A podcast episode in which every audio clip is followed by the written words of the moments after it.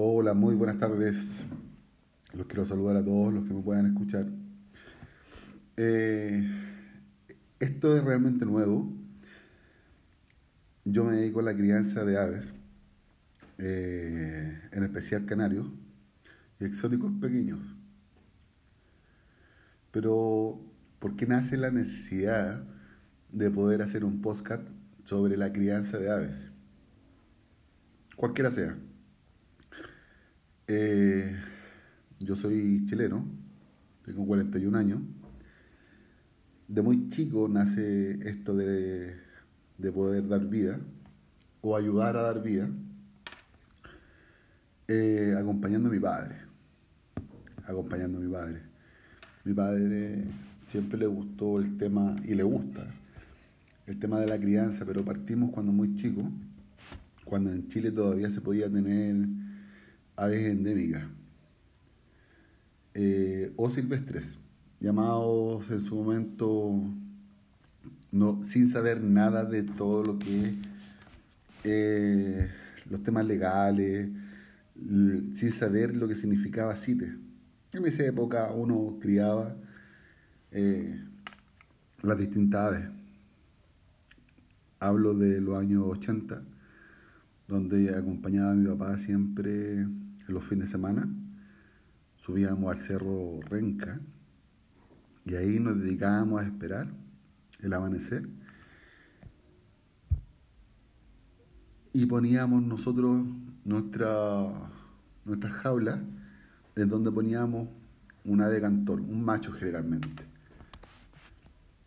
un chincol, un jilguero, donde qué es lo que hacía esta jaulita, atraía la atención de los distintos pajaritos de la zona y caían en una trampa sin dañarlo, que ese era lo más importante, que, que el método de caza en ese entonces era con trampero pero sin dañar al ave.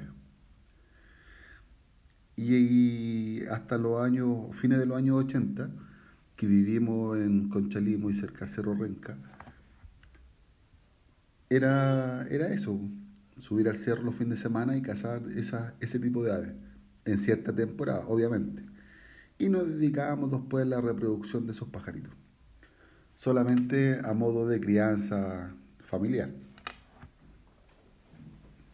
Y así conocimos los, los jilgueros, las diugas, los plateros, los cometocinos, las chiriguas, el zorzar, la loica, aves tradicionales de esta zona eh, que son maravillosas, maravillosas.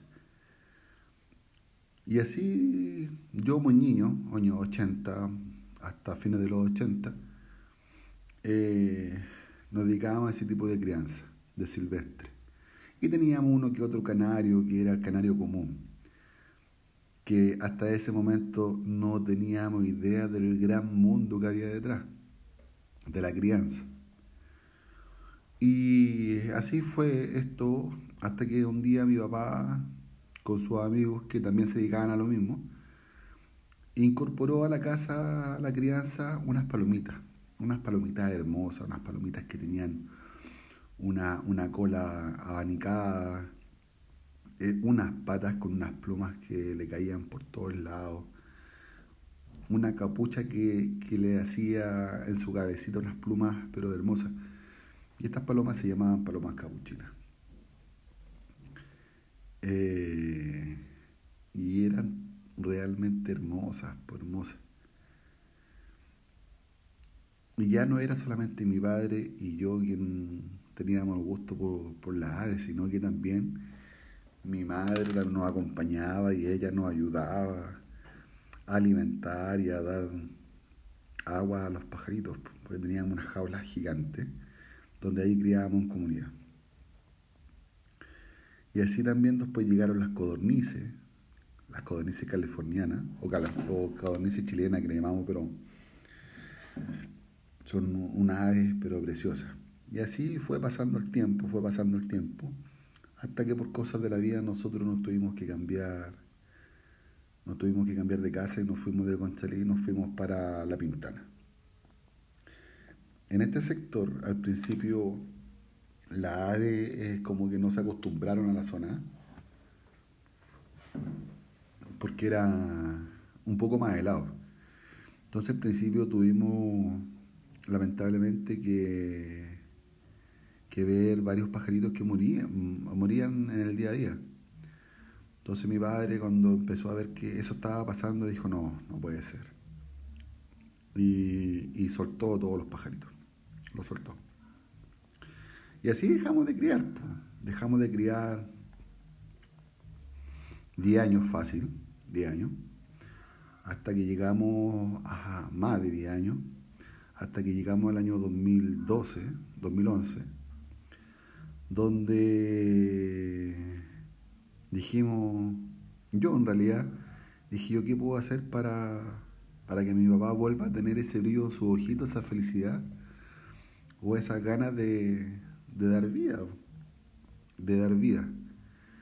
Entonces empecé a investigar y, llegué al mundo de los canarios. El mundo de los canarios, si bien es cierto, en un principio para nosotros eran canarios, canario, el canario común, el canario blanco, el canario salmón, el canario con, con una corona, pero era canario común para nosotros. Y en ese investigar de ese momento, eh, estoy hablando del 2012, 2011, tampoco había mucha información en lo que era Internet y el Internet en Chile tampoco en esa época era muy masivo, era muy escaso, baja velocidad y se ocupaba para otras cosas. Y empezamos, empecé, empecé en realidad a, a buscar, a buscar información hasta que empecé a conocer que los canarios no eran tan solo el blanco, el salmón y el amarillo, sino que los canarios se, se dividían en tres áreas. Los canarios de canto, los canarios de color y los canarios de forma y postura. Oh, y ahí fue un mundo que dijimos, oh, ¿y esto dónde estaba? ¿Esto dónde estaba? Y así también empezamos a conocer que había un club eh, que existían en Chile que se, se dedicaban a la crianza y a la competencia. Ya cuando empezamos a ver todo ese mundo dijimos, wow, ¿qué estamos haciendo? ¿Por qué no entramos en este mundo tan maravilloso y tan entretenido? Y empecé a investigar sobre estos clubes y llegué a un club que se llama Socho que su sigla significa Sociedad Ornitológica Chilena. ¿Ya? Este fue el primer club que nosotros conocimos. En aquello entonces eh, fuimos a uno de los campeonatos y ahí nos dimos cuenta de la gran variedad de canarios que existían en Chile. Y ahí nos dimos cuenta de la diferencia de un canario común y un canario de raza para que la, gente para la primera vez que está escuchando esto o, escucha hablar de canario, es como que si nosotros hiciéramos el símil de todo lo que son las competencias del Kennel Club de perros. El canario es lo mismo, es lo mismo. Los canarios, cada, uno, cada, cada una de sus razas tiene un estándar, el cual tiene una ficha de juzgamiento y existe un juez el que revisa cada una de las características de este canario y le va poniendo puntos. Por lo tanto, el canario que tiene más puntos sobre una raza, un color, es el canario que gana en su serie y después todos los campeones de serie saca un campeón. ¿Ya? Cosa que vamos a ir ahondando en el camino, en lo que vaya dando vida a este podcast. Entonces, en ese entonces decidimos comprar canarios, pero ya no canarios comunes, sino que compramos el que el primero nos llamó la atención. El primero que nos llamó la atención era un canario que se llamaba o es de raza Cluster. Estos canaritos eran unos canarios cortitos, medio gorditos, percherones, y una de sus características era que tenían corona. Entonces por eso llamaba la atención. Y en esto, en ese entonces, nos, para nosotros habían blanco, amarillo y habían unos verdes. No teníamos idea que los blancos, los amarillos y los rojos se les llama lipocrómicos. Y los verdes, que son los verdes ancestrales, generalmente se les llaman melánicos. Cosa que fuimos aprendiendo en el camino. Y así partimos con ellos, con estos canarios, Gloucester. Fue la primera, compramos tres parejitas de Gloucester. La llegamos a la casa, yo vivía con mis padres y mis padres felices de volver a criar, felices, felices. Entonces, ¿qué es lo que empezamos? A entregar las condiciones, eh, a comprar sus jaulitas y a empezar a investigar más sobre ellos para poder entrar a un club y poder competir en el futuro, porque ya esa sed de, competencia se hacía partícipe de nosotros. Pero eh, en el camino nos fuimos dando cuenta que, que, empezamos a conocer gente, gente buena, gente más o menos, y gente que solamente le importaba la competencia. Pero nosotros hacíamos el filtro y nos quedábamos con aquellos que sí nos aportaban más que solamente la crianza, sino que hicimos amistad con varios criadores. Varios criadores. Este yo creo que sería el primer postcard donde hablo un poco de los inicios de nuestra familia. Ah, y, le pusimos al aviario Aviario Don Checho. Así nace Aviario Don Checho. ¿Ya?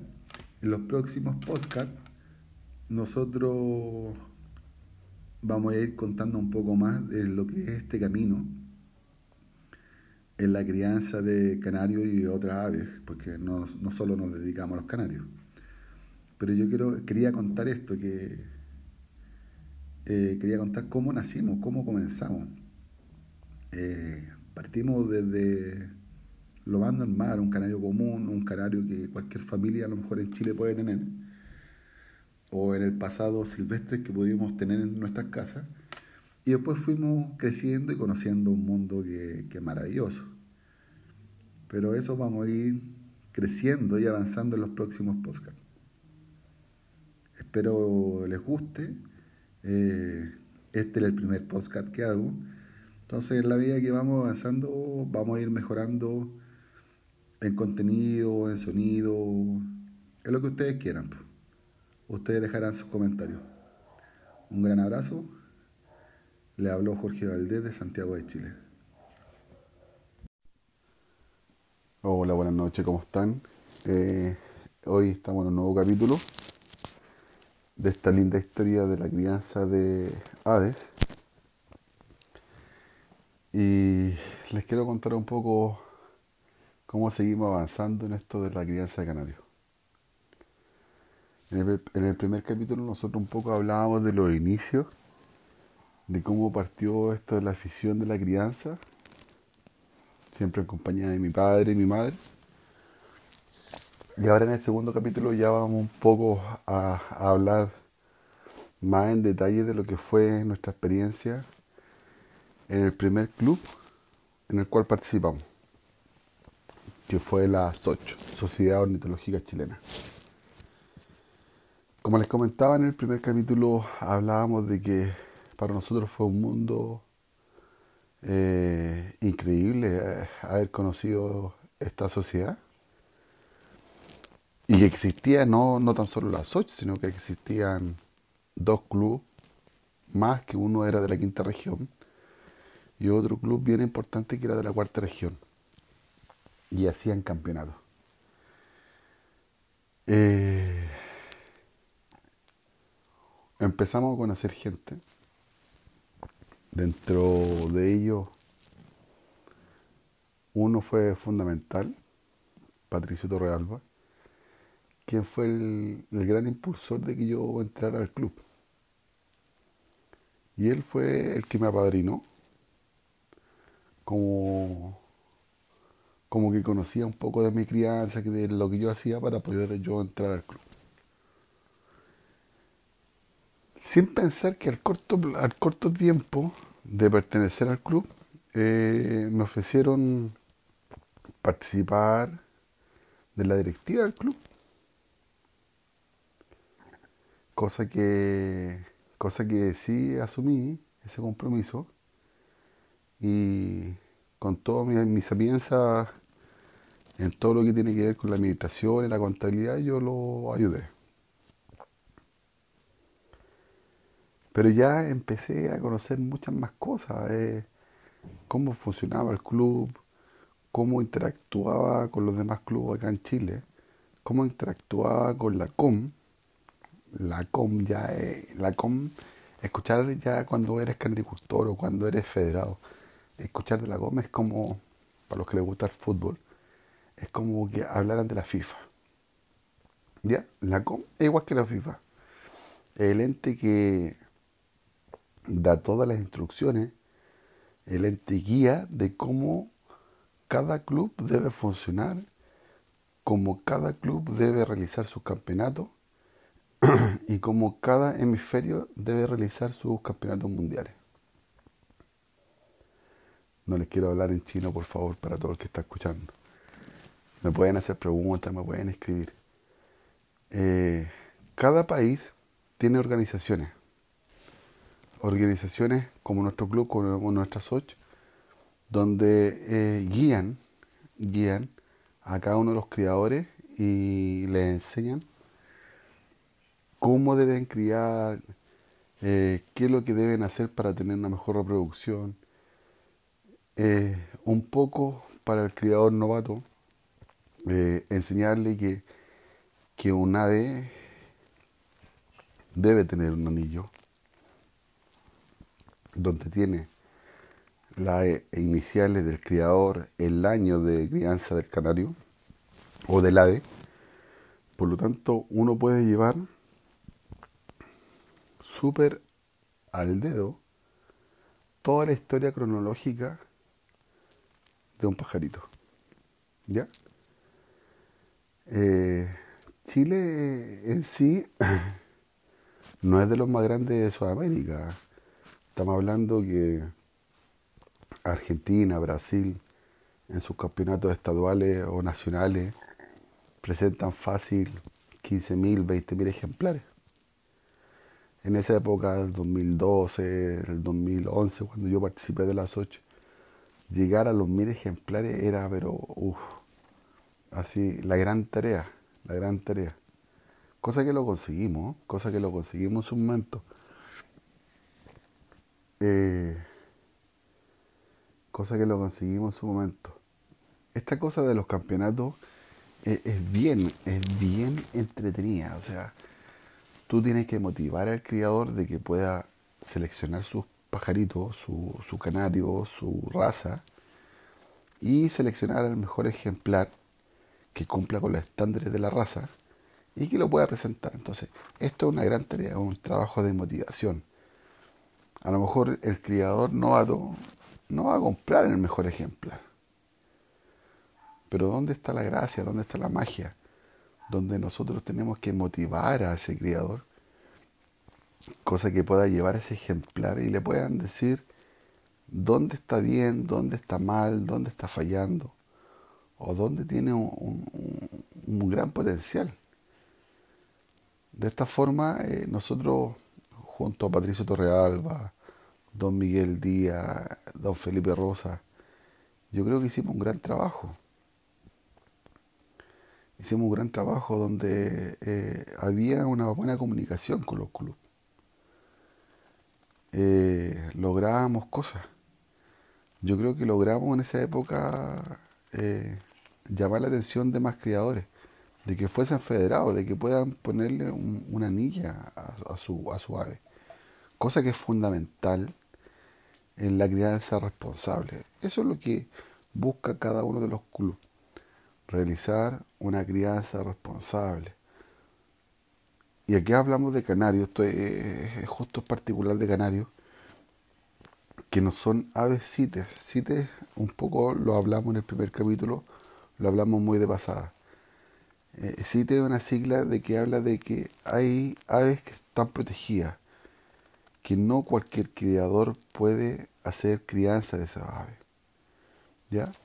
En Chile generalmente todas las familias, casi todas las familias de los citácidos, de los loros, son cites. Los loros pequeños como catita australiana o unos de la familia de los inseparables, que son los rosicolis, no son cites, pero sí los personatos y los features. Sí son cites. Entonces, nosotros ya empezamos a, profundizar y a enseñar al criador nuevo de, que existe este mundo, de que existe este mundo de, que existen aves protegidas, de que en Chile hay una organización que se llama SAC, que es eh, eh, el ente estatal de quien puede autorizar a un criadero a poder criar aves protegidas. Y estas aves protegidas vienen de importaciones legales, que es lo más importante, importaciones legales de criadores de que se dedican a cuidar la especie. Y eso es el fondo nuestro de, de fomentar la crianza responsable, fomentar de que compremos lugares establecidos, de que sean importaciones legales. ¿Ya? Entonces, eso es lo que es un club. Y eso es lo que yo traté de plasmar en mis años que fui parte de la directiva de las ocho. Al segundo, tercer año, no recuerdo muy bien, salí de la, de la organización, seguí criando, pero me alejé de la sociedad por trabajo y cosas personales. Me dediqué a la crianza, pero no federada siempre criando aves, aves con anillo, aves, aves de calidad, aves de raza.